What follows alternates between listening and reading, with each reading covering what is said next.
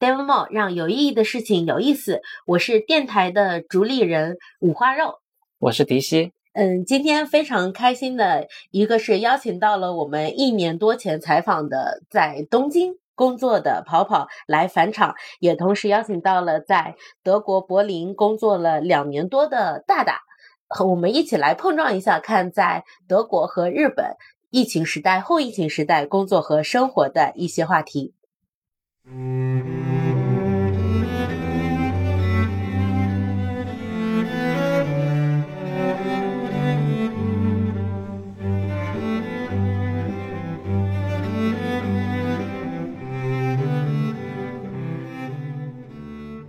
那我们先请两位嘉宾跟听众朋友打个招呼和自我介绍一下。呃，要不先大大先来。啊，大家好，呃，非常高兴呢，花肉能够邀请我来你们播客，非常荣幸。然后呃，我叫大大，呃，我两年半之前呃来到了柏林，然后呃目前是供职于一家 FinTech，呃，之前是直接在国内找的工作，然后来柏林前是在阿里巴巴。嗯，好，跑跑。嗯，大家好，嗯，我应该之前跟大家在这个节目是见过的，嗯，我是跑跑，嗯，我是一九年，嗯，来的日本，是疫情前，嗯，几个月吧，然后来到的日本，嗯，那个时候是在，嗯，科技公司工作，但是去年的话是换了一份工作，换到了投资银行，但是也是在做，呃，工程师的工作，嗯，很高兴，呃。能够再次回来，然后跟大家聊一聊，呃，关于就是在国外工作的这个相关的话题。嗯，好，呃，因为上次跑跑来录节目的时候，应该还是疫情比较严重的一个时期。对，嗯，所以那个时候你的工作状态应该是主要是 remote 为主。对。呃，那现在的话，呃，应该说，不管是国内还是国外，都已经进入后疫情时代，也是今天我们的主要的一个话题内容。那，呃，两位可以讲一讲，目前的话，呃，主要的工作状态还是 remote 为主呢，还是说目前已经恢复到疫情之前，呃，在办公室办公为一个主要的一个工作状态了？嗯，那我先来跑跑先吧，要不？嗯，好，嗯，我觉得这个。和公司还是有关系的，因为我在日本待了不止一家公司，我待的前两家公司，他们都是在呃科技行业，呃，remote 工作还是一个比较主流的方式，没有要求大家强制回公司。嗯，就据我跟之前的同事有了解的话，他们一般还是在需要商量一些比较复杂的技术方案，就是大家在会议室聊，可能在白板上画一些。在这种更能更清楚传达信息的情况下，可能才会回到办公室，大家碰一下面。呃，要不然就是每个月可能大家会有一个聚餐，呃，团队的人在一起呃聊聊天之类的。嗯，但主流还是 remote 工作。嗯，不过来了我现在的公司的话，因为它是一个金融金融企业，再加上公司的规模也比较大，呃，所以说公司就要求呃员工大概是每周。回公司要工作三天，其余两天的话可以在呃家工作，但是并没有要求是嗯某某几天，就是比如说周一、周二、周三这种连续的，这个是可能根据某个团队嗯不一样来决定的。对，嗯，大大这边呢？嗯，其实我觉得德国这边的话，呃，去年的时候就已经进入后疫情时代了。然后，呃，我刚来的时候，呃，这边疫情还算严重，但是不像国内那样，当时的话就全部都在家上班。然后，呃，其实有个非常明显的变化，就是我们二一年的时候，我刚来的时候，呃，那个时候公司他当时承诺说每年给四百块钱，四百欧元的那个呃补贴，就是你可以拿来买你想要的那些呃 work from home 的设备。啊，然后呃，第二年的时候，这四百块钱就变成了他指定的呃东西，比如说人体工程学椅、呃桌子、电脑这样的东西。嗯，哦，没有电脑，我们电脑是，我们电脑是统一配发的。然后就其他的那些跟工作相关的，他指定的东西，你才可以报销那四百块钱。然后今年就已经没有了这个钱，所以其实这个变化呃是非常明显的。然后。当时就去年的时候，你还可以找到很多呃，就是他在那个 job posting 上面明显说了，我们是支持 work from home 的这样的公司。但今年的话，就大我感觉身边的一些朋友，他们都在说哦，就是呃，要么回去两天，要么回去三天。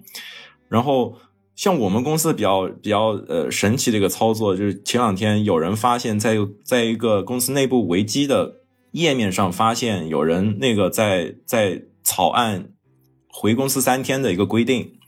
这个东西就是呃，它还是草案阶段，但是它就给你看得到，然后很多人看到了以后就就就就很多问题，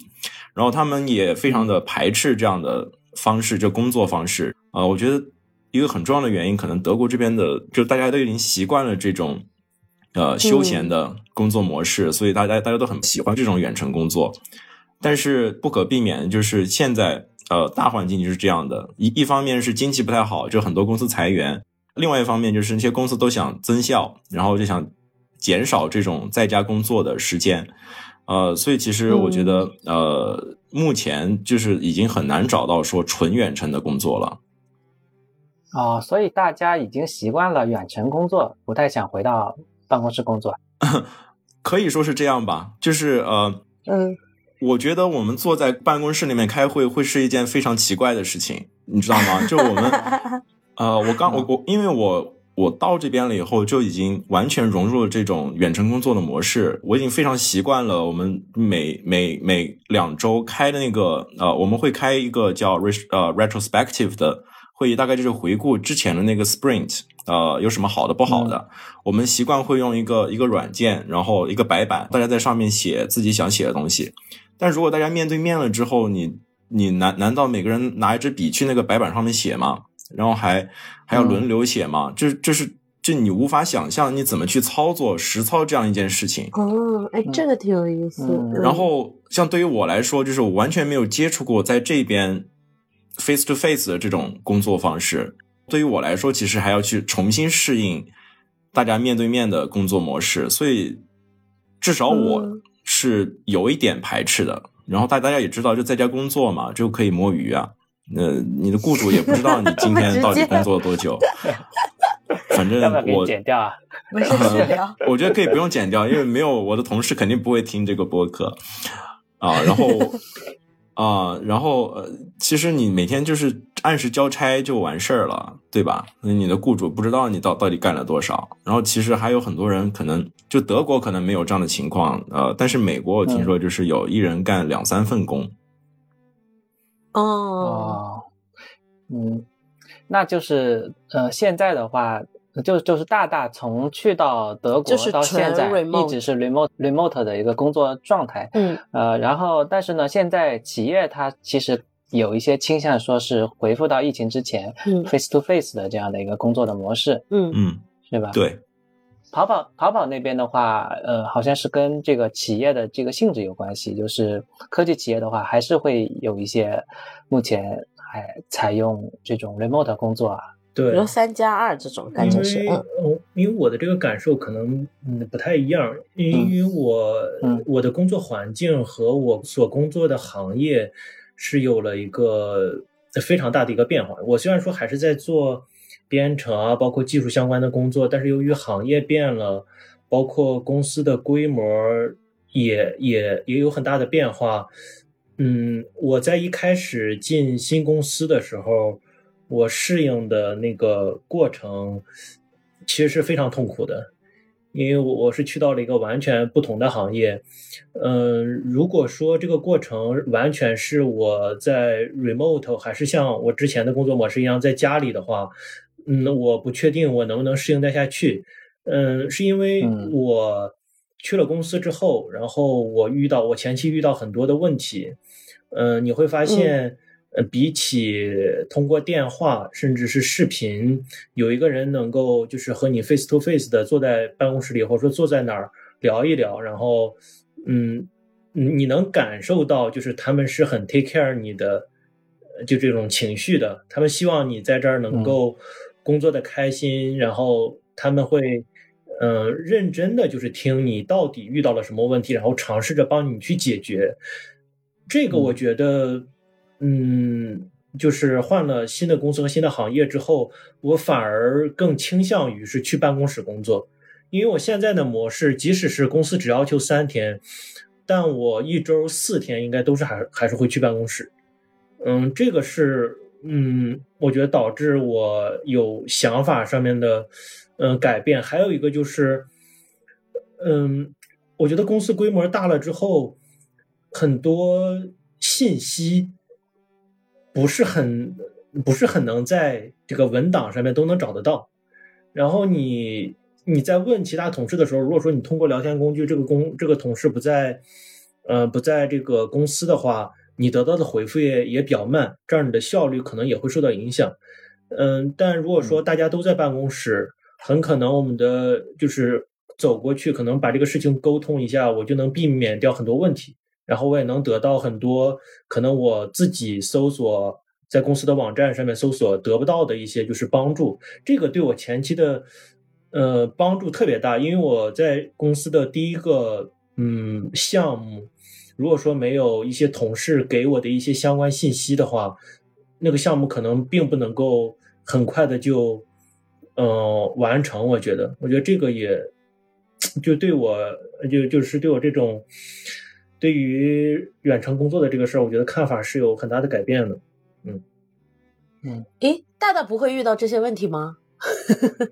对我其实淘宝还是非常偏向于回到办公室去工作的，但大大是非常适应 remote 的工作的。你不会遇到他提到的，比如说 landing 的时候的一些沟通的问题啊，情感的被 take care 的诉求啊，还有他被及时沟通要联系到同事的这样的诉求。嗯，其实我也有像呃差不多的感受吧。呃，我其实自己呃，因为我我家住的比较呃比较靠近公司，所以我其实也比较经常去办公室。就是我如果是我自己工作的话，其实我没有太在意的，就无非就是早上呃早起一点。但但其实我们也不要求说必须得呃，比如我们九点半开始上班。嗯，没有说要求你必须九点半就到公司。我我一般就呃可能会九点半开完早会之后我再去公司。然后呃我在公司呃其实开会也都是用用电脑，就是对着电脑开会。就我我个人而言，其实我不太在意说去哪里，主要是呃比如说所有人都在办公室这样，就是我会感觉很奇怪。然后呃对会有一些局促，你懂的。然后呃，因因为我我我我觉得我是一个就比较内向的人啊，在那种环境下就可能会比较局促。嗯，其实，在办公室的话，嗯，我觉得真呃还比较有趣的，因为我们就时不时会有就是啊蛋糕啊，然后就乱七八糟，然后就是同事他们也会带一些吃的来，然后他们也比较有趣，所以我觉得就在办公室里面也挺好的。至于说，呃，就是消息回复快不快这个问题，我觉得，呃，其实也是看人吧。呃，有的人确实是这样，就是很就可能呃没有那么快回复。不过我们呃就提倡一种有效沟通的方式，是不要单独去聘某个人，而是直接在他们那个呃那个组的一个公开的频道里面。啊，去发言，这样的话，就每个那个那个 team 里面每个人都会看到那个消息，然后这样的话就可以提高你你工作的效率，而且也避免那个信息茧房，就是你跟这个人沟通了，没有跟那个人沟通，那你过后你可能还要重新去呃说一遍你的问题。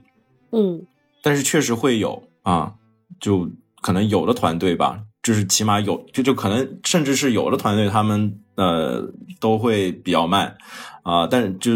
这个就因人而异了啊。然后呃，我们平常会也会用那个 Google Doc，在 Google Doc 里面，你可以 at 某个人，然后他也可以很快的收到 Slack 的推送，还有邮件的提醒。所以呃，其实我觉得那种回复慢的，要么就是他真的手头上有很多事情，他没有时间看；要么就是就是看到了那个提醒，但是就不想马上去去做这件事情。嗯嗯，明白。人的问题还是不能通过工具来解决的。刚刚我们其实问的是比较呃个体的，比如说跑跑前后经历的公司和大大所在这家公司整体的这个氛围呢，就是大家有没有就是整体的，比如说柏林的公司或者德国的公司或东京的公司都在趋势说让员工回到办公室来集中办公。嗯，像我的话，那之之前就都是在公司上班，然后已经非常习惯了那种工作方式，而且，呃，我们当当时，呃，其实很习惯的一个东西就是你你有什么问题直接就拍一下旁边的人，然后就可以直接问了。然后，然后现在的话，你就我我我自己没有感觉，就是别人如果直接那个私聊我，我觉得呃，我我没有太大问题。但是有有有有的时候，呃，就你追着你的你的那个同事，然后在 Slack 上面。单独给他发消息，然后有的时候就会就会担心会不会吵到他，或者是怎么样的。就你你知道，就你没有面对面，所以你不知道对方的情绪是怎么样的。虽然我我我比较喜欢用 emoji，然后去就是缓和这种，也不是缓和这种气氛，就大概让对方就更多的了解到你现在的 mood 是怎么样的。但是有有的时候，呃，你不知道对方在想什么，所以你不知道他情绪是怎么样的。对，就是这个是呃那种远程工作就很难解决的一个问题。嗯，那就是目前的，就是其他的德国的公司也是更倾向于，呃，慢慢的从疫情期间的远程工作回复到这种回到之前的这个，呃，大家在办公室工作这样的一个状态，是吧？就整体的大趋势是这样子的。我觉得是的，对，我觉得是的。哎哎，那我插一个问题啊，就是你们的，就呃，你目前所在的公司在疫情开始之前，其实是没有 remote 工作这样的一个呃状态的。就疫情才开始有了这样状态，嗯，对，当时我们的当时的话，我们公司是给每个人都安排了工位，呃，当时我们的办公室也很，就是有有就在柏林都有两个还是三个办公室，就是满足所有人的需求，但是现在的话都没有了，就是呃，大概只有只满足了可能三分之一到三分之二的工位。所以，就如果真的之后他们想实现这种呃每周工作三天的这种方式，我觉得我们办公室是不够的。嗯，就大概是这这样的一种情况。然后还有就是我们在大家回想一下，就是在疫情之前，其实就是像国外的话有 Google Meet，国内的话钉钉，但是他们的那个线上协作的功能非常非常的弱。你大概回想一下之前你用钉钉的那种呃嗯呃体验。其实它是没有这样的功能的。Google Meet 的话，呃，以前应该就是比较多的是一对一或者是啊多人的呃会议，但是它没有很多那种，比如说投票啊，呃，没有没有举手啊，呃，就是他没有考虑到，因为他没有真正去体验，就是巨量的。频繁的去体验这种多人多人会议的这种机会，所以他没有这样的功能。然后后来他就慢慢的增加了很多，就是比如说呃，现在 Google Meet 可以呃可以举手，然后可以投票，嗯，可以发表情，可以那个 Split Room，然后然后多人就是就你分到几个小房间里面讨论，分组讨论，对。然后就是它加了很多这样的功能，然后甚至现在它加入了一个功能是呃呃，比如说你。你在会议室里面就是接入这个这个会议，然后你可以呃选择你在哪里接入会议，然后你在哪个会议室接入会议，然后你你如果选了会议室，然后别人在看到你那个会议室的那个那个那个窗的时候，他可以看到哪些人在这个会议室里面，所以它其实那个工具也在不停的适应这种 hybrid 的工作模式啊，对，就你可以从这个趋势里面看出，就是当下。大家的这个工作的方式是怎么样的？嗯，那跑跑那边呢？就是除了目前自己所在企业，其他的这个大环境是什么样的？嗯，我觉得外国人比较多的公司，因为东京的很多的科技企业，它在它吸引了很多外国人的工程师。呃，外国人的工程师占比比较高的话，可能这种 remote 就还是完全是 remote 的。这种形式，嗯。嗯，再加上我觉得相同的情况吧，呃，疫情期间很多公司都把办公室退掉了，嗯，一时半会儿可能很难能找到一个就是合适的位置，再把大家就是弄回来安排安排回来，而且，嗯，本身它也是有个过渡期的，即使是比如说每个每个星期规定你来三天，嗯，你就很难去。把控这个办公室我租多大，然后租多长时间，什么时候把它租到一个就是能容纳全员回来的这个地步，嗯，所以说远程工作在一些外国人含量比较多的企业里边还是主流，但是，嗯，呃，我身边大部分人的公司都有要求，就是每周回公司两到三天。嗯，但但不规，就是不不会规定，就是怎么说，这两到三天也不是说，比如说你这个星期来了一天，公司就能把你怎么样，只不过疫情也过去了，然后也没什么这种人身安全上面的问题，大家还是希望人和人能够就是多一些交流。就这个，我我不是，因为我感觉之前我在科技行业的时候。我对我对这种人和人的这种联系，我其实没有感受到那么强烈，甚至是没没有任何感受，因为我我觉得就是我们就是聊技术方面的问题，然后这些问题也并不一定要线下再聊。但是当我感觉我到了金融行业之后，嗯，我就发现还是就是线上再多的工具，它代替不了，就人和人还是需要这种。Face to face 的这种交互的，嗯，你比如说我我在公司有的一些同事，你如果说不和他当面交流，你很难通过聊天来感受到他的这个人对对生活啊，包括对技术的一些热情，然后你就更愿意去信任他。另外一个就是，嗯，你在比如说大家都在办公室，如果说还有一些这种 social 的活动的话，嗯。我觉得不得不承认，就是在跨团队合作的时候，尤其是嗯，这种你需要某一个团队的人来去帮助你的时候，如果说你和这个人在平时的工作当中是有一些呃建立了一些良好的关系，那你再去这个倒不是说说让他先帮你做什么，就是你在肯定很多人，比如说有三个人同时和他说。呃，说需求是想让他帮忙，但是因为你和他有一定的呃这种关系在，嗯，你们更信任对方。你在解释你的需求的时候，解释你这个需求的紧急性的时候，对他来说他就更容易去听，至少他愿意听你说的这个东西。那你的这个工作的呃这些东西可能会嗯行进的就嗯更加容易，我觉得。嗯嗯嗯，然后还有就是。有的时候，你你发现你这个同事平时都不怎么回消息，甚至都不怎么上线。你如果说是在线上的话，我我我感觉我就会猜他可能是在摸鱼，他没有好好工作，或者说他又去干嘛干嘛了。但这个人家里边可能有一些事情，比如说他的父母可能生病了，或者说他的孩子可能生病了。但如果说在办公室的话，你能感觉得到这个人的状态是不好的，你可能会去关心一下他。你说，哎，你最近是不是可能家里有什么，嗯，有什么事情啊？就是影影响你了。那这样的话，你在跟他交互的时候，你你 get 到了他这个情绪了，他传递给你了，嗯，可能就会少一些这种猜忌或者说是这种矛盾。我觉得，所以这些，嗯，都促使我。嗯，我可能更愿意去办公室一点。现在，哦，我很同意。我就我我我发现我们在办公室那个小团体啊，就我们办公室都都是在办公室里面形成的。就我们经常会出去吃饭啊什么的，都是 就经常去办公室的人会会会出去吃。就是我我跟我跟他们出去吃的，呃，机会比和自己团队里面人出去吃的机会还要多。嗯嗯，对，所以我我很同意，我我很同意跑跑的这个这个观点，就是其实我跟他的这个感受差不多，嗯。嗯嗯，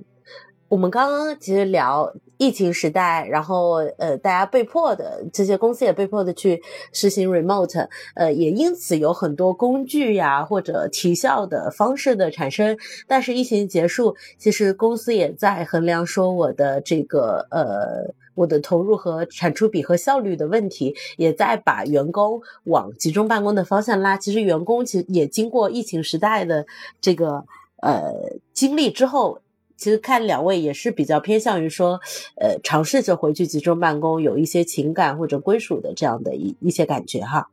呃，那。刚刚很有意思，就是跑跑说他，我们上次聊的时候，他还在互联网公司，然后也到了一个金融金融范围的公司，大大也在一个 fintech 的公司，呃，这两个是在德国和这个日本都也算是热门的行业吗？就跟国内的状况类似吗？为什么两位会选择这样的一个行业？嗯，那我那我先来，嗯嗯，我其实我感觉我我来这儿，我我这次来这个金融行业的公司，我觉得和我几年前来日本是一样的。我我没有想过我会来一个金融行业的公司，因为我我我我我我太高估了我对这个变化的这种承受度了。我以为，因为我的工作职责、工作内容没有特别大的变化，就是你还是做的那些东西，比如说容器啊、监控啊，你还是做的这些东西。嗯。但是由于这种环境不同，呃，问题的场景不同，需求也不同，嗯，这个这个转变切换的我非常非常难受。嗯，我嗯我我当时也是没有从来没有想过，但是。嗯，有就有一些原因，呃，不可也不是不可抗力的原因，就是有一些意外或者说一些巧合，我最后选了这个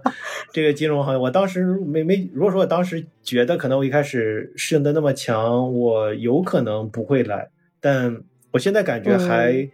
还挺好的。对，目前感觉还挺好的。为啥？当时是薪资吸引你去这个行业的，还是什么原因呢？没有，我我。啊，其实我感觉我当时选的也有点随意，就是我我我有点好奇，因为我我在我在科技行业做过很多的，嗯，做做了很长时间的，就是这种容器啊，就是嗯 K 八 S 的这种东西，我我能够发现，就是我们的平台做到一定程度之后，就嗯没有就是说特别。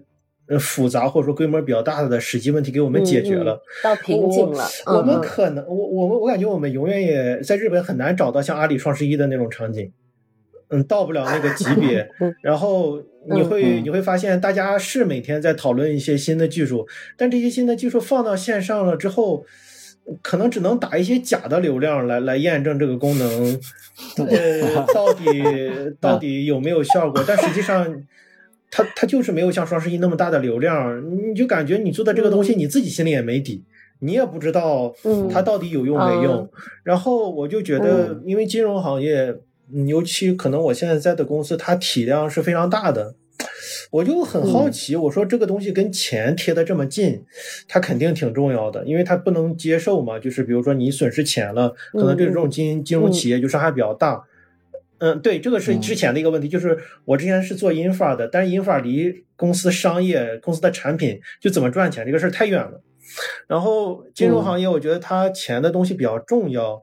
我就很好奇，我说他们这么大的规模，他们是怎么玩这套 infra infra 的东西的？我就想看看，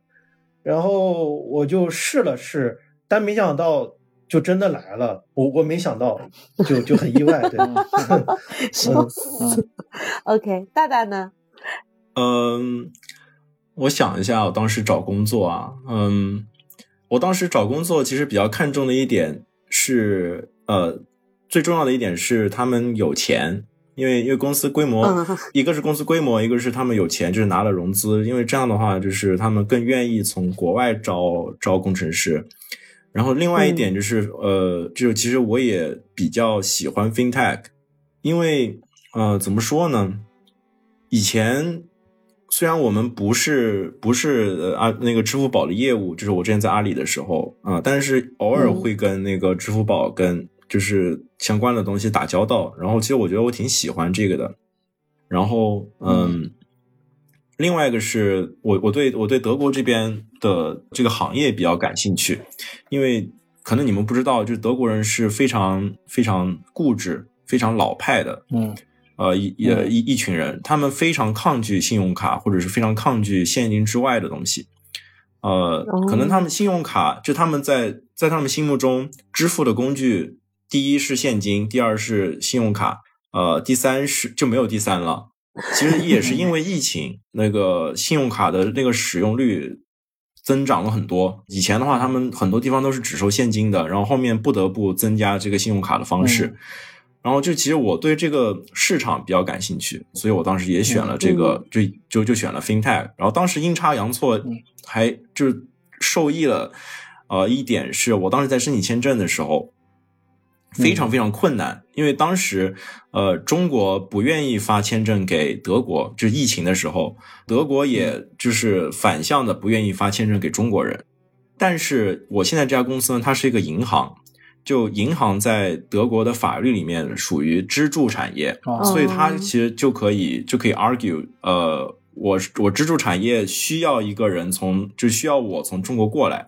当时他们就写了一封信给到那个呃领领领事馆，然后领事馆他才给我发了这个签证。就如果没有找到这个 FinTech 的话，当时可能都拿不到签证。对，然后呃过来了以后，就这家公司它是呃我们公司它是瑞典的企业，嗯，呃公司的那个氛围完全不像啊，还有做的产品完全不像德国本土的传统的这些金融行业的那些服务。呃，非常非常的新潮，非常的那个时尚，然后也找一些 hip hop，还有那些流行歌手来做代言，就那种 我非常喜欢这样的呃这这样的 vibe，你懂吗？就是我经常跟那个设设计师说，我说我们这些设设计呃这些物料就没有抽大麻是想不出来的。所以其实我现在很很喜欢，就是这家公司。就虽然说 FinTech 它有很多很多限制，而且有很多多监管的东西，就是比如说我们不可以在不可以在国内工作，啊，嗯，怎么说呢？就是很我我那些同事他们呃平时回老家是可以在老家工作的，就是在欧洲以内的，是可以在在呃老老家工作，但是我不可以，就他明确规定了不可以在中国。呃，远程工作，因为这是欧盟的规定啊，对，就这个非常不好。就是呃，FinTech 它就有这样的限制，就是因为是用户的数那个数据非常敏感，它又是涉及钱，对，就就有这样的问题。嗯，哎，跑跑那边可以吗？能回国工作吗？嗯，我我们我们我们可以，但是我们我们就是对这种。安全上面的，我觉得可能公司的团队可能比较，可能可能做的比较好一点，所以说这方面没有特别多的担心，但可能更多的担心是税上面的问题，因为好像是你在就是这个，嗯，比如说有的你，比如说你的组你的国家可能和你所工作的这个国家，他们可能并没有什么税务上的这种打通的这种合作，但是。我们公司就是很在意这个，我感觉金融公司都是很在意法律问题，非常非常在意，就是说不能触碰任何的这种法律法规，呃，灰色地带也不行，嗯，所以说我们公司，嗯，担心的更多的是这个，所以说你可以回去工作，但是你回去工作的时间是有限的，比如说每个国家不一样，比如说你在国家你在你自己的国家工作超过多少天。呃，那你就必须得交交这种所得税了，你一定要在这个期限内才可以。啊，我们也是。嗯嗯，我我觉得今天我我们两位嘉宾非常有意思啊，一个在日本，一个德国，都是呃非常重视法律，而且整个工作习惯是非常严谨的这样的一个国家。是，嗯，然后。好，那那我们就是还是聊我们的这个第二个话题吧，就是因为现在国内的科技行业，因因为我们都是呃程序员嘛，然后在这个行业里面，基本上所有的公司都在讲大模型，就国内感觉不管是投资圈还是从这个企业，呃自己的实践来讲，都会去嗯感觉这个是目前最热门的一个方向。那么。在德国和日本，就是从大家的观察来去看的话，呃，也是这样的一个大模型狂热的氛围呢，还是说跟国内会有些不一样？我先来吧，因为我我我有很多有有意思的点，就是我 我们公司是啊，就是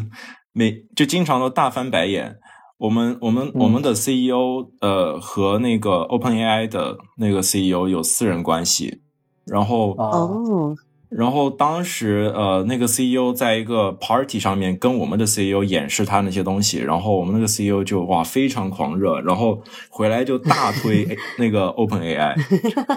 然后就巴不得在所有的产品线里面都应用这个东西。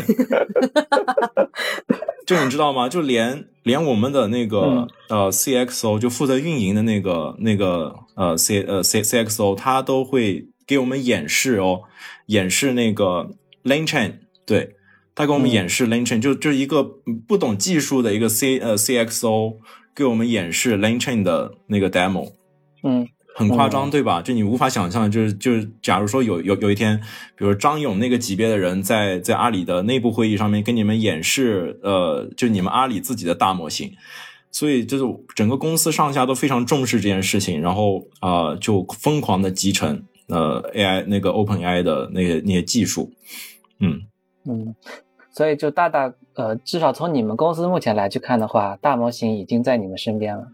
对，非常非常近。对，然后呃，但是监管这件事情非常非常有趣，就是呃，我觉得至少在 AI 这件事情上，是大公司在推或者在帮助欧盟去去呃更好的监管这个东西。所以呃，我们那个 CEO 他也参加了那个欧盟的就是相关的一些会议，去去制定这个呃 AI 监管的这些方面。啊，对，嗯，跑跑那边呢？嗯。我感觉其实日本这边，嗯，一般，嗯，响应的程度很很一般。我觉得这个也比较符合这个这边的一些情 况。挺日本的，呃，就 是我感觉大家会会尝试去用，但是更多的，尤其是不管是我在的还是朋友的这种金融行业的公司，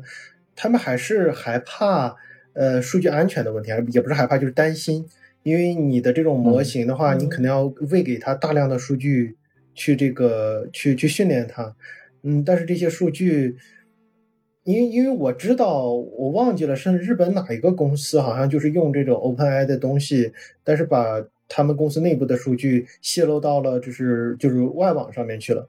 因为他训练的那些东西嘛，然后比如说你问，嗯，举个例子，可能你问啊，你们这个服务器现在什么密码是什么的，可能那个 AI 真的就把这个答案给吐出去了，就可能这方面是嗯比较担心的。但我确实没有看到日本有什么地方用这个比较多，而且我自己我不是太关注这个事儿，我对 AI 没有什么特别特别大的兴趣，可能。可能不知道是可能我做音发的感觉，就感觉就比较比较呆，感觉。嗯嗯，其实挺符合这个日本的嗯这个大环境的，因为它整个互联网感觉跟国内就好像有一些节拍上的一个一个一个差别啊。那嗯，是因为大大你是在德国的一家。就是瑞典的企业，所以可能跟传统的这个德国企业是不是可能还不太一样？因为德国人感觉也是比较守旧的这样的一个风格。对他们非常非常难接受新的东西，至少在我的观察里面，就是德国人真的没救了。那其实就是说，你你你们公司的情况，呃，可能也并不一定代表德国的一个目前对于这个。大模型、大模型方向的一个一个接受程度，对，我觉得完全不代表。其实我们公司都没有多少德国人，我们我们 team 都没有德国人，你敢信吗？嗯，那那那我们还是聊这个第二个话题吧，就是说，呃，因为其实科技行业其实疫情。也不一定完全是疫情的影响，至少说经过了疫情时代，有一个很大的变化，不管是国内还是国外，都开启了一轮裁员潮。这个就我们可能会聊的稍微严肃一点，就是其实目前整个行业跟之前确实不太一样，没有说做程序员这个方向或者科技行业这个方向，呃，在之前呃那么热门了。那各位在国外就是从大环境去感受的话，会不会有同样的感受？嗯，我觉得就是感受非常明显，就是不招人。就首先是 freeze 这个事儿，感觉大的公司基本都不招了，然后即使有公司招，也是走一个之后呢就 backfill 一个，嗯，没有说主动的大批量招人了。嗯，然后我感觉很多的裁员，尤其是 Google 那一次的裁员。给我的冲击还挺大的，因为裁的人里边有有一些我在开源社区认识的，就做 SRE，我觉得还是很牛的，就他们技术很牛，嗯，然后也在公司待了十几年，嗯，但是最后也就也被裁掉了，嗯，这个事儿就给我冲击比较大，然后就让我经常会会会想。就是我们这个团队现在 cos 的怎么样了？是不是最近我们团队这个团队有最近有没有就是这些人有没有做出相应的东西来？就我会去看，我会去观察一下。嗯嗯，然后我自己也会比较担心一点，就反正平时也也多做做准备吧，因为我也不知道哪天这个就会落到我身上的。嗯，那大大那边呢？嗯，我的感受也非常非常呃明显。嗯，德国这边的话，嗯，有几个行业是裁员比较重的，就是比如说呃做线下的 delivery 的，就是送送呃送杂货、送外卖这些公司，因为。应该是需需求减弱了吧？大家都都都能够正常的去超市买菜，然后回回回公司上班。他们在家做饭的那个需求减减少了。然后另外，嗯，就大大的那个环境，我觉得，嗯，就跟实体行业呃相关的这些公司也都裁员比较严重。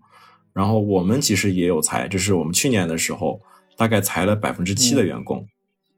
然后绝大部分裁的都是跟那个呃。市场推广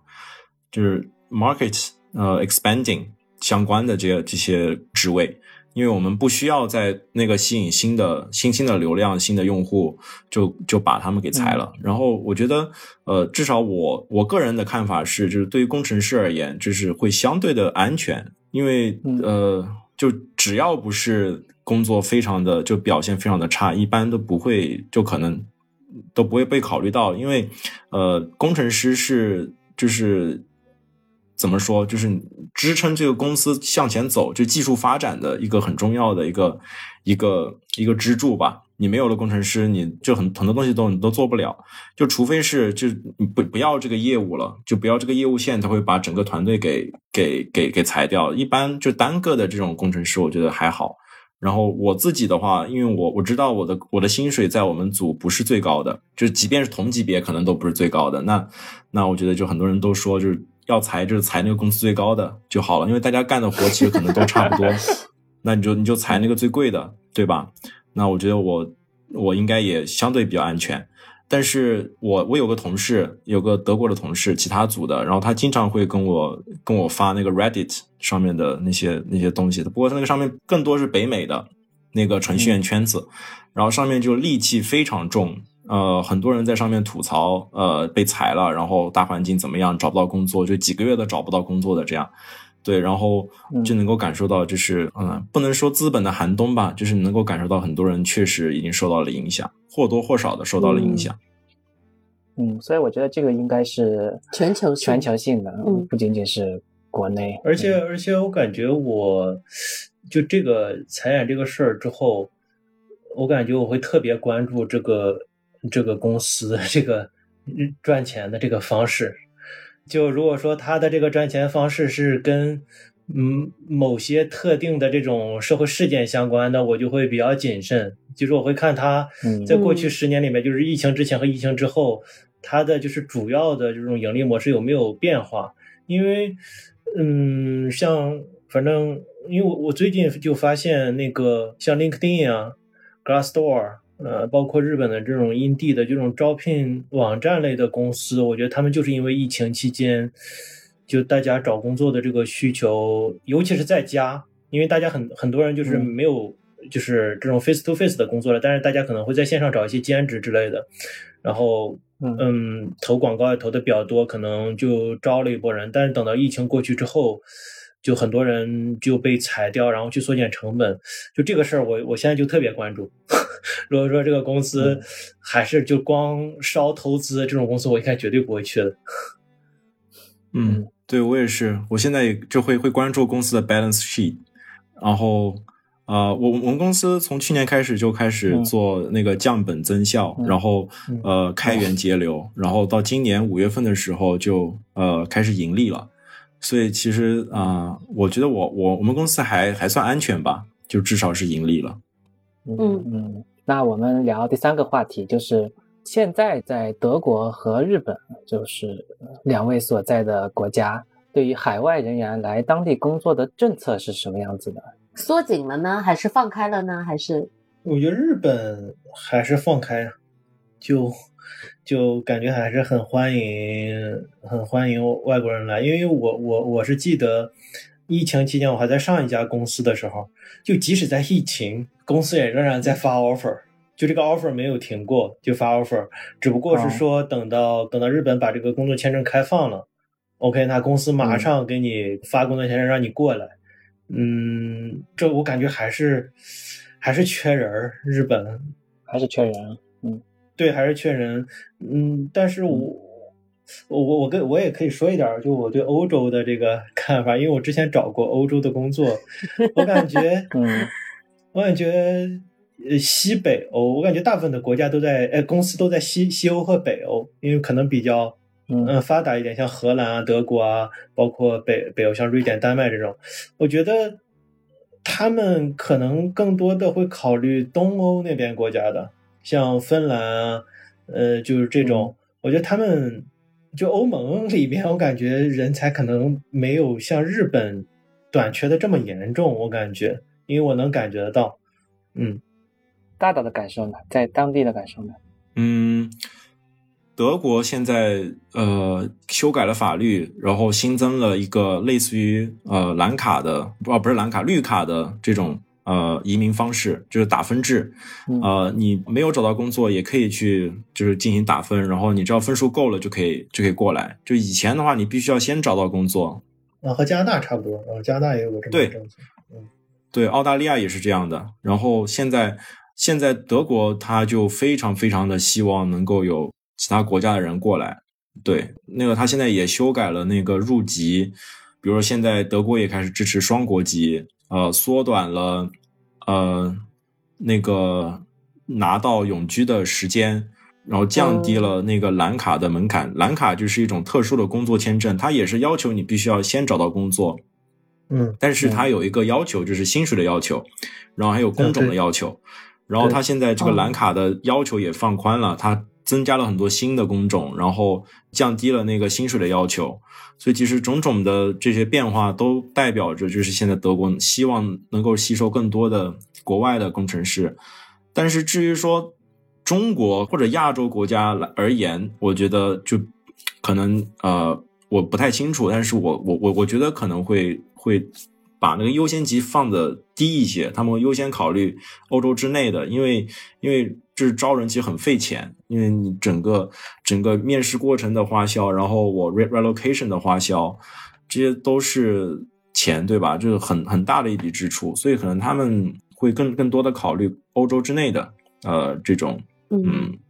应聘者。我当时过过过过去，我觉得。我没有，我没有仔细去算过，但是我觉得就真的非常的大方。就当时我来的时候很大方，就是就是机票全包，然后呃，当时本来是要去就要来那个柏林面试的，但是啊，因为疫情嘛，所以就没有没有来。就假如说正常情况下是要来那个柏林 onsite，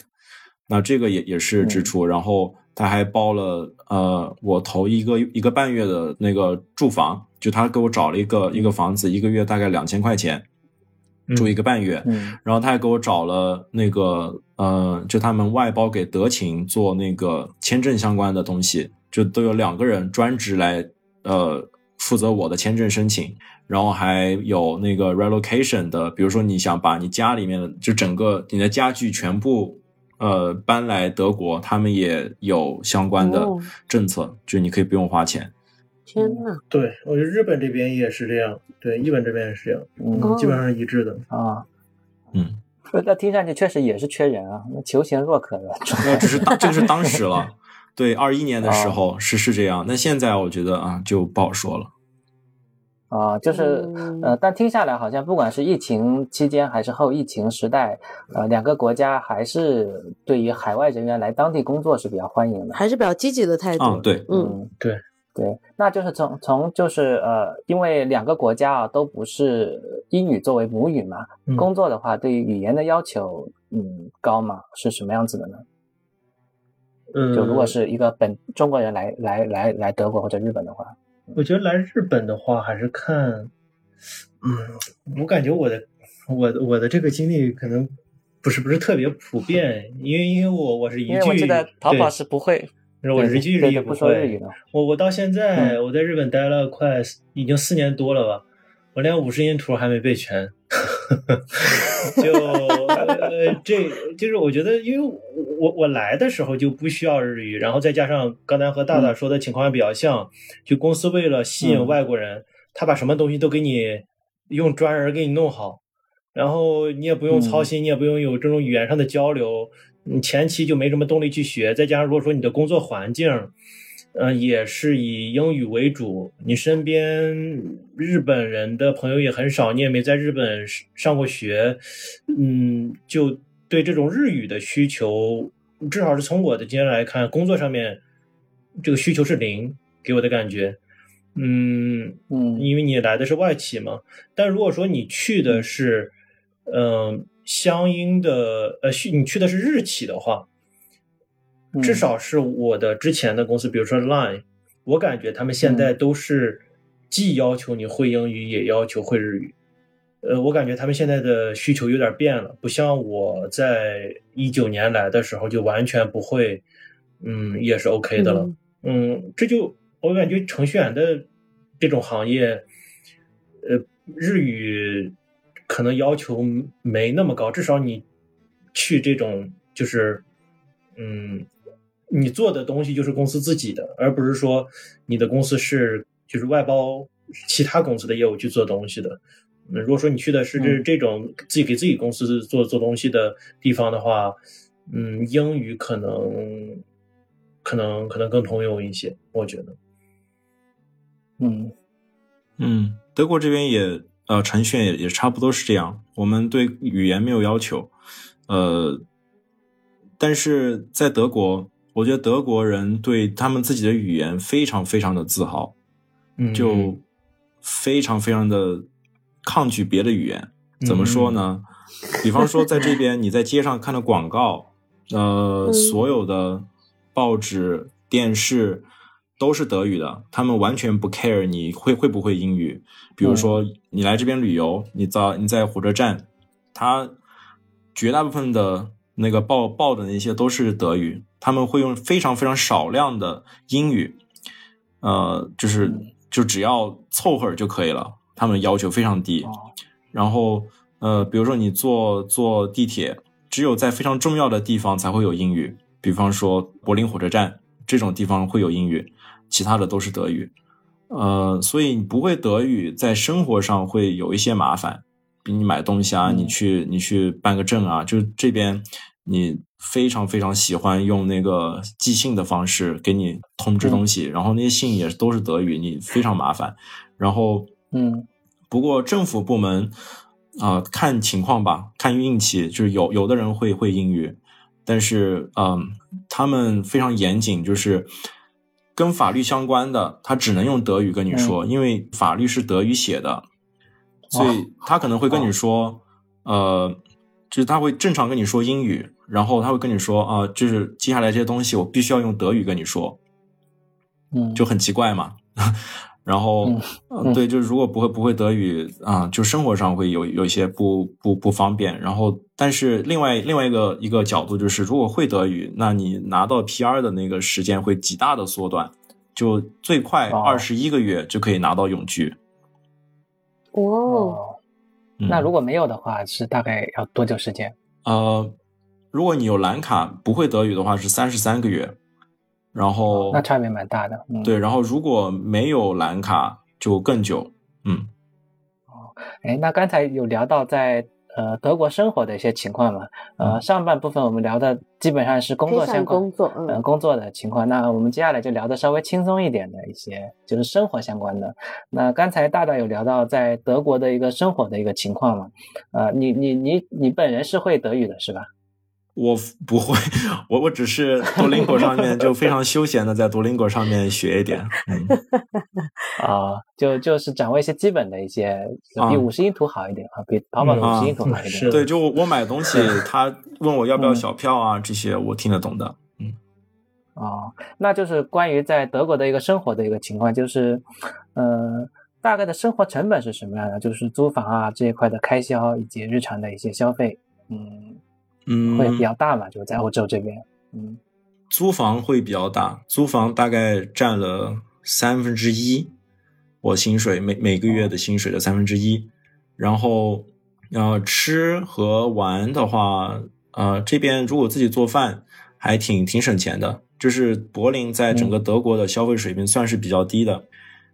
哦，对，因为呃。柏林它的经经济发展的不是非常的好，就是它不如就呃不如原来的西德的那那些城市，比如说法兰克福啊、汉堡啊、慕尼黑啊，这些都是当时西德的城市。就那些城市，他们的生活成本会高很多。柏林的话就非常的好，我我我很喜欢，就是像肉蛋奶这些都是非常便宜的，然后自己做饭就可以省很多钱，一个月大概两三百欧就够了。哦，那那还好。对，然后出去玩的话，呃，我可能一一个星期会出去吃一次饭，然后一个人的话大概二十欧、三十欧的样子。一个人吃二十欧、三十欧啊？啊，对，其实这个水平非常就非常的怎么说，挺好的了。我我去我去斯德哥尔摩出差的时候，那边中午吃一顿饭就要差不多十十六欧到二十欧，就中午饭随便吃。啊，随便吃一顿就十六欧，十十六欧到二十欧，就大概比柏林要贵百分之二十到三十。嗯嗯，那也不少了。换算成国欧元，现在是一比七还是一比八？接近一比八吧，可能一比七点五。我最近没有看了，前段时间到到八。哦，那那也按国内的标准来的话，也也不低了，也不低了。嗯，对，如果换算的话，确实是这样的。但是呃。呃，如果是你占工资的这个比例的话，其实就还好，嗯，就是每每个月都可以都可以存下一些钱来。哦哦，那还好。那跑跑那边呢？嗯，我感觉日本的物价就是涨了呀。它虽然说涨的，我觉得这个可能对程序员来说影响不是很大，因为程序员的收入可能相对来说会会会稍微高高一点点。但我能明显的感觉。因为我也是做饭，所以说像鸡蛋、油，嗯，包括呃油，本来原来不到三百日元就能买一桶，我上次去买倒是也还是原来那个价，但是它那个油已经装不满了，感觉三分之一用了一些招数，对，都都都已经没有了，然后就物价也涨了很多，出去吃饭，嗯，很多地方也确实都涨涨价了，但是涨的。我知道是涨了，但是没那么大的影响，至少对对于我来说，嗯，然后我感觉什么，因为我不怎么爱出去玩儿，我平时除了嗯租房，租房其实占的比例也不是特别高。如果说你自己一个人住，然后你住在一个单身的公寓里边，你不是一家人需要两室一厅、三室一厅这样的大的房子的话，其实你的房租的成本对照你的工资来讲的话。我觉得是远没有达到三分之一的，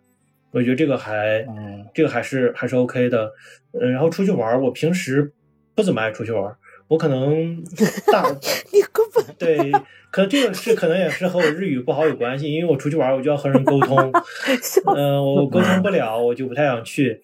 嗯，但是我平时最大的开销，可能我会自己学一些东西，学这些东西要上课。嗯嗯嗯，然后再加上可能我我我有的时候比较喜欢买，比较喜欢买游戏，但是没时间玩。这个是买游戏啊、上课呀，然后嗯和朋友一起出去吃吃饭啊这些开销，然后自己可能遇到什么好玩的东西，可能买一买，这些开销不会特别大。但是我觉得对我生活最有影响的，就是房价，太恐怖了。我觉得这个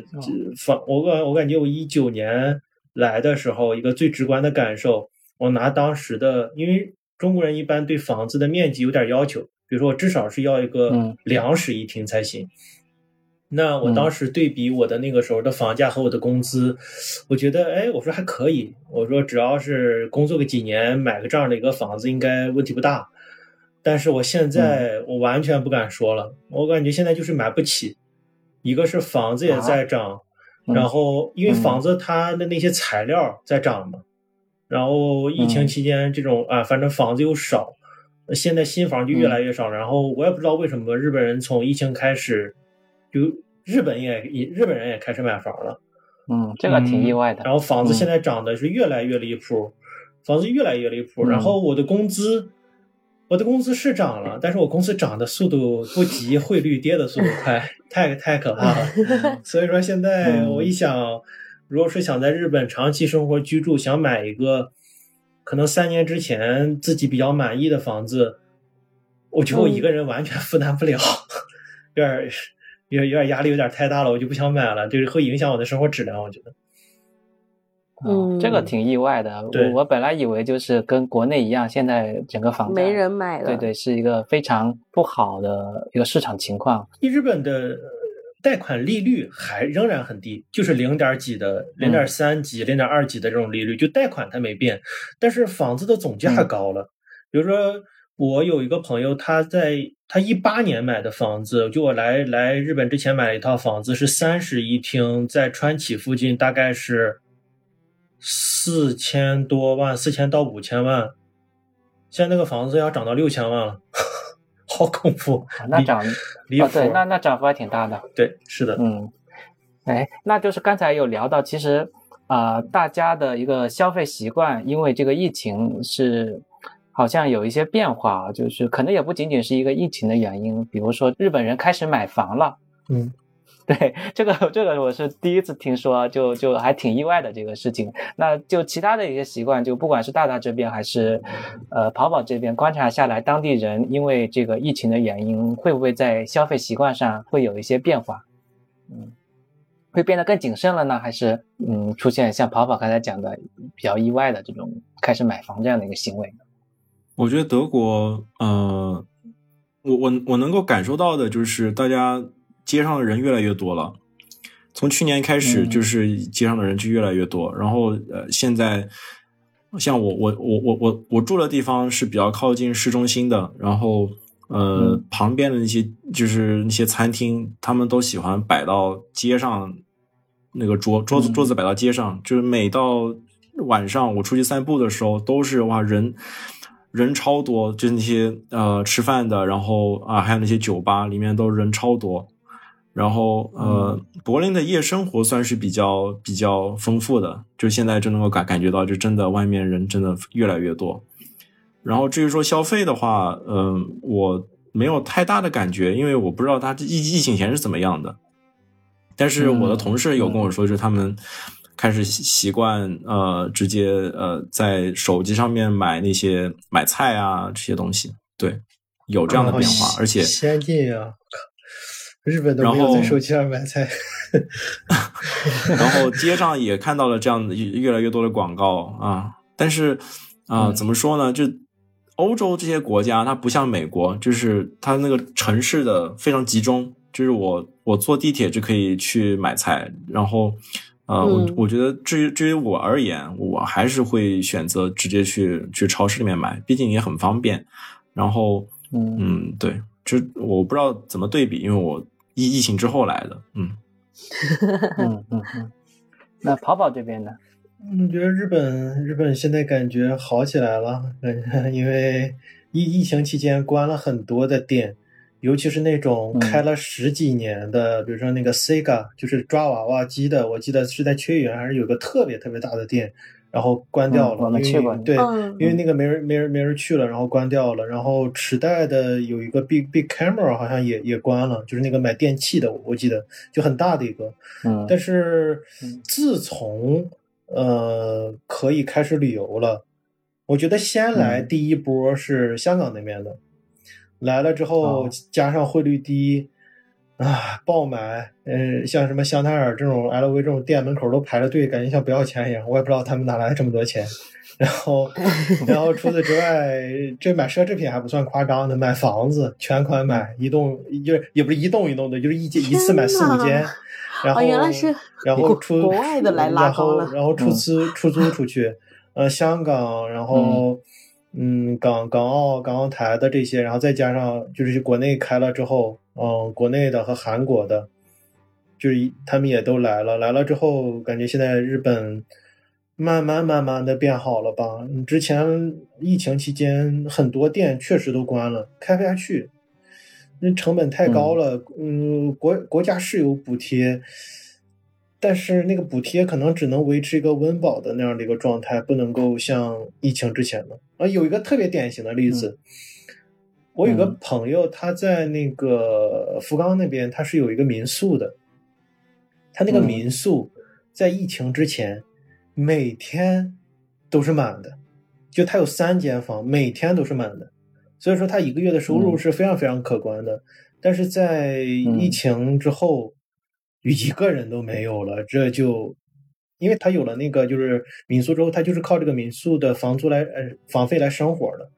所以说他当时只能靠政府的救济，但现在确实慢慢变好了，我觉得，嗯。嗯，所以就是说，日本这边其实非常明显的就是疫情之后跟疫情期间有一个嗯。非常强劲的一个复苏，不管是实体店还是各个对，呃，感觉好像更更多的是因为 旅游，对，就是旅游。带过来的，对，就是再加上现在日本的汇率又感觉对对其他国家的这种货币又又比较低，然后大家也都可以来买买买。像我感觉很，我现在嗯去，如果说去街上买东西，你都能听到各种就是 tax free 的这种，就是给你免税的。但在疫情期间，我从来没听说过这种东西，就是你听不到，但是现在那个喇叭就在喊说 tax free 这种。嗯嗯，对。但刚才大大去讲嘛，就是在德国那边，因为疫情，大家开始习惯了去用手机去买菜，类似这样的一个嗯嗯，疫情改变的消费习惯。那在日本有没有类似的这种？疫情带过来的影响，到现在依然还遗留的一些生活习惯呢？嗯，我感觉没有。我我我我说实话，都没活在日本。我我感觉没有，我感觉唯一的一个影响就是 工作形式变了，可能得得得在家在宅工作了。除此之外，我我觉得日本疫情前的时候也照样有人晚上出去喝酒呀，那没挡住。就感觉没有特别受影响，顶多是可能一些演唱会啥的关了。但是你说正常的生活模式，嗯嗯，我觉得没有特别的。疫情期间可能去饭店吃饭的次数会会小，尤其是在前三针疫苗还在这种就是还在打疫苗的这种过程中，可能比较少。但我觉得没有任何本质的区别，至少我感觉。嗯，其实听上去也挺符合日本的这个，嗯嗯，大家的一个传统印象的。好，那我们就最后一个问题就是，呃呃，我们身边有一些朋友啊，就是因为疫情的一些影响回国，对他从国外一之前是一直在国外工作的，现在就是回国工作了。那呃，对于两位来讲的话，以后会有考虑回国啊？然后呢，就是说你身边的朋友有没有一些人因为一些疫情的原因？啊，包括当时对疫情的一个担心影响，啊，选择了回国，有有没有这样的情况呢？我我身边这样的人不没有，好好像没有，就是这样这样的情况啊。嗯，我好像没有没没有太就是太明明显的这样的回国的这样的趋势啊。对，然后至于说我的话，因为。因为现在现在才刚来嘛，然后啊，就没没有想那么多，就起码你得啊，去先把永永居给拿到吧，然后能够多体验一下这边的生活。对，然后不过我我有在考虑要不要就就是朝着拿入籍的这个方向去去发展，因为就我我我非常喜欢那个出出去旅游，然后如果是有德国的护照的话，就真的非常的方便。我那些同事，他们都不知道申请签证有多么的麻烦，就他们第一世界的这些人，就真的。这个是。然后我那天跟我那个瑞士的同事聊天，然后我我跟他说，我想去英国，呃，看那个晚清百态的那个展，然后然后他说，那那你去啊，就是你你想什么时候去？我说我要申请签证，然后他他突然间说，哦，我没我没有想到你还要申请签证，嗯啊，然后。对，就是如果有那个护照的话，真的非常的非常的好。不过，啊，就回国会会很麻烦啊。就是现在还没有想好，就是短期的话，就先考虑就先在这边吧。因为，呃，我挺喜欢这里的啊。欧洲非常好的一点就是旅游很方便，这里可以去的地方实在是太多了，都是坐坐着火车就可以去。然后，呃，吃的啊这些也就虽然说中餐。柏林这边的中餐，嗯，就很一般。但是，呃，西班牙、意大利，然后日本、韩国、越南这边很多越南人，越南菜就是做的都都都都挺不错的，我还挺喜欢的啊。嗯，那跑跑那边呢？我我感觉我身边因为疫情回去的也没有，至少我我听到的，我听到我听到回去的是因为这个可能因为家庭的原因，比如说男女朋友他们都商量好了啊一块儿回国工作了，这种有。但是你说因为疫情期间的原因回去的，嗯，没有，我目前为止还还没听说过一个。对，因为不过不过我我从我从 Line 出来换工作的时候，我是有考虑回回去的。我当时还嗯还面了面了阿里，还不想说阿里了，真的，折磨死我。然后我当时考虑了很久，就是要不要回去。嗯，因为我知道阿里。尤其是做云的这块技术，我觉得我因为我有很多认识的人嘛，他们都在那儿，我觉得这个可能是日本给不了的。但是我我我那个时候想了很长时间，我那个时候想了很长的时间，嗯，我觉得如果说这个事儿，对我觉得我要 call back 一下，嗯，我们最最先问到的那个问题就是，如果说这个事儿是我自己一个人在家就这么关着想，我可能真的就回去了。因为那个时候，我感觉我整个人就陷到了一个就是思维里边，就是那那个时候，我可能我的技术上面的成长，我觉得受到停滞了，我我心里特别的不舒服，嗯，我过得也不是特别开心。但我在考虑的那一个月里边，就是因为很多巧合，那一个月里边，我和我的朋友每周开车都出去玩，每周开车我们都都出去玩。因为我是在国内工作过的，嗯，我知道在国内工作的话，我可能随身必须带着我的电脑，然后我要随时的接电话，可能我要去线上看我的服务到底有没有问题。但是我，嗯，在这儿的话，我就完全不用担心，就是放假就是放假了，你你给我打电话，我我可以选择不回你，我可以选择不接这个电话，都都是 OK 的。那个时候我就感觉我有点回去，可能我有点适应不了了。然后我我那个时候就。没有做那个决定，对，去回去，但我我可能，嗯，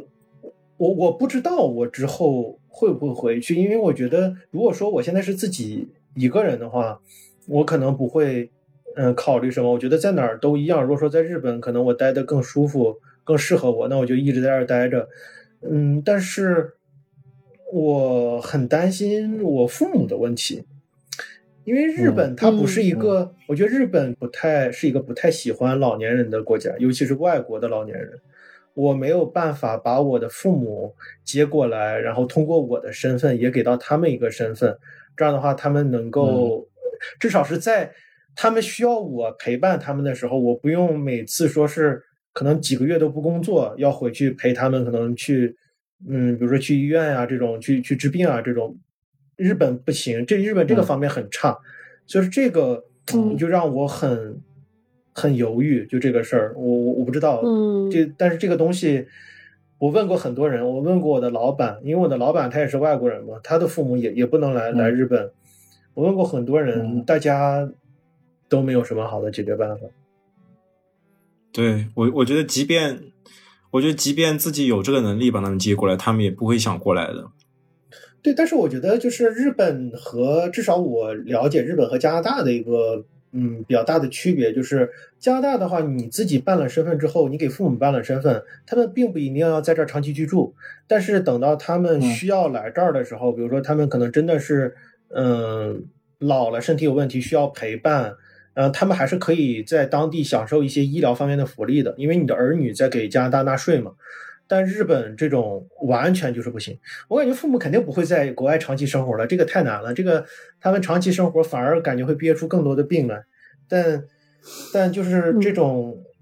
就是在在他们需要你的时候，你夹在中间会很难受。嗯，我们我们之前身边的朋友就是因为。呃，因为疫情期间没有办法在两个国家之间非常方便的来回陪伴家人这一块是有一些很大影响，所以选择了回国。但是呢，听下来好像就是说，呃，包括跑跑的刚才的感受，就是包括陪伴父母的这样的一个需求，其实跟疫情是没有什么关系的，还是说，呃，这个政策啊，嗯，一些问题本身是跟整个国家的政策是有很大关系的。嗯，好呀，那我们收个尾吧。今天我们围绕着后疫情时代在德国和日本的工作和生活展开了一些的讨论，然后跑跑和大大其实也跟我们分享了呃自己在呃这个时期的一些工作，包括跑跑和我们上次聊完之后有一些工作上的调整，呃还聊了 AI 是否在这两个 两个城市是否也是热门的就业方向的一些话题。嗯，那最后我们要。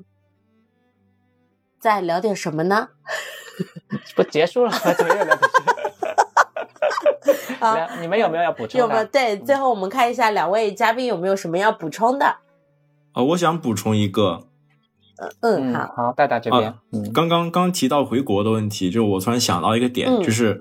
德国这边有个呃规定，就是所有的工作要提供二十五天的年假，带薪年假，然后我们公司是三十天，就这个东西你。你怎么都跨不过这个问题，就是这三十天真的太诱人了，嗯，然后呃，而且现在现在就我今年回了一一趟家，呃，我就回去了一个半月，就攒了年假，然后呃回去了一个半月。这其实我在我我我我来到这边工作，虽然说物理的距离是变长了，但是其实我回家的时间是变多了。以前在阿里的时候，每年可能就回去七天。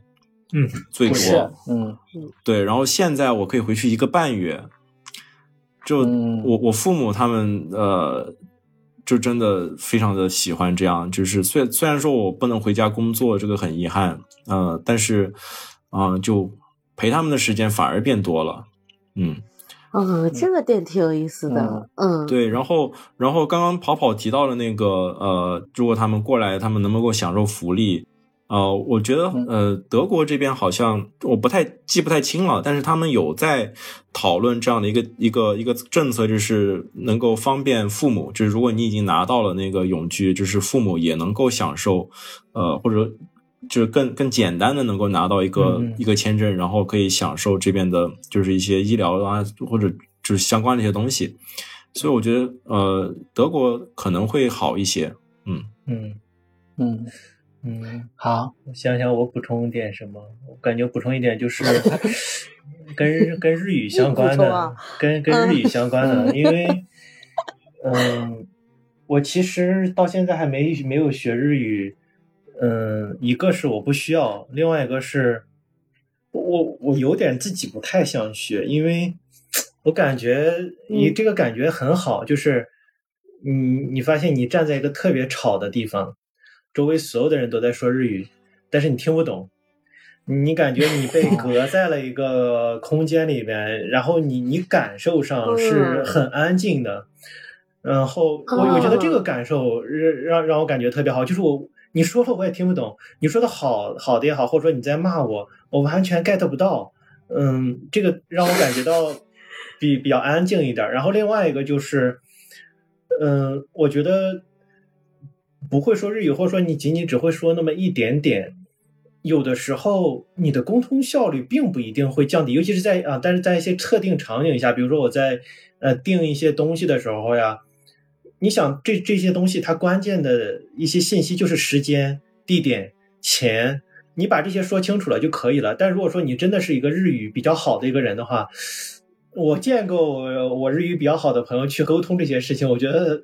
要沟通很长的时间，有很多的寒暄的这种东西。这个我我觉得，这个沟通的时间太长了，我很多东西我就记不住了。之前说的，我觉得这个是我自己